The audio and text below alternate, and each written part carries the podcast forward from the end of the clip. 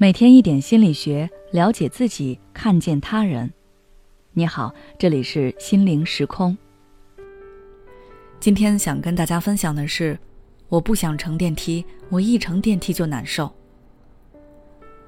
你有没有过这样的感受？就是每次进电梯都会觉得很难受，尤其是你一个人处在比较拥挤的电梯里，周围都是陌生人的时候，是不是会觉得很尴尬，甚至是焦虑？想要快点到达自己的楼层，赶紧下电梯。我有一个朋友就是这样的，他为了避免这种情况，凡是十五楼以下的楼层，他几乎都不会乘电梯。而且，如果电梯里的人比较多，那无论要等多久，他也要等到一般人少的电梯，不然就不上。因为这个原因，他平时出门都要提前三十分钟。为什么会出现这种情况呢？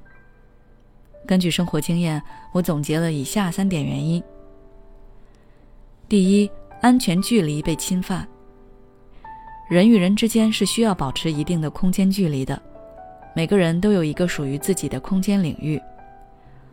美国人类学家爱德华·霍尔博士根据人际关系的深浅以及所处情景，划分了四种个体空间需求距离，依次为。公共距离、社交距离、个人距离和亲密距离。这里我们主要讲社交距离。正常的社交距离是一点二米到三点七米，就像是两个人之间隔了一张办公桌那样。如果不熟悉的人越过了这个距离，就会让你不舒服。而在狭小的电梯里，你和一些素不相识的陌生人共处于狭小的空间里，安全领域被侵犯。你就会不自觉的焦虑，而这种感觉会让你排斥坐电梯。第二，怕在电梯里遇到半生不熟的人。不说在电梯里，即便是走在路上，你看到认识但又没有那么熟悉的人，比如说同事或者上司，是不是心里会咯噔一下，然后立刻把手机拿出来，低头看手机，装作没看见？然而在路上遇到。你还能装看不见或者换条路，但是在电梯里，你大概只能硬着头皮去打招呼寒暄。但很多时候你话题找错了，开了口比不开口还要尴尬。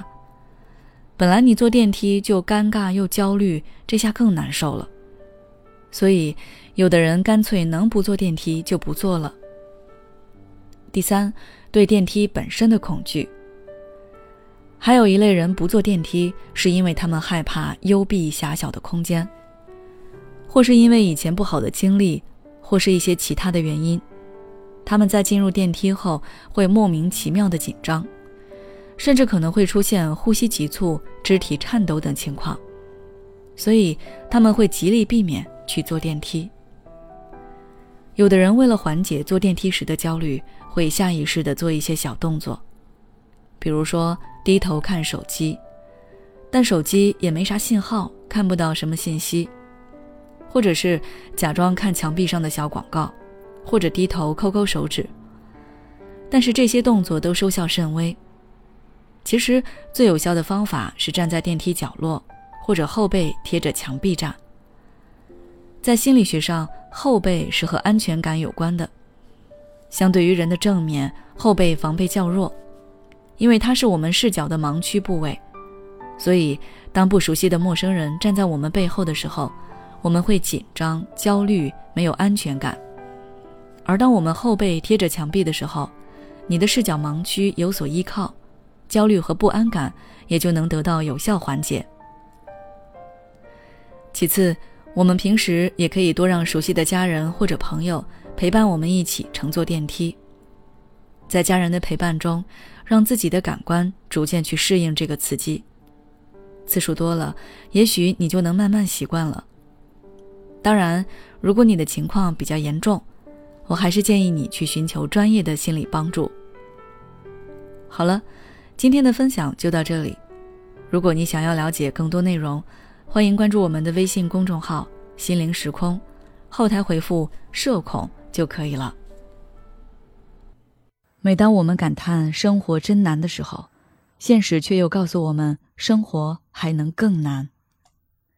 工作、事业、爱人、孩子、父母亲朋，这一切的一切，就像一张大网一样，把你层层束缚其中。你经历了疲惫、辛苦、无奈，还有悲痛。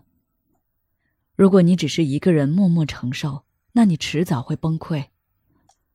心灵时空组建了专业的心理救援队，每位咨询师都拥有超过二十年以上的咨询经验。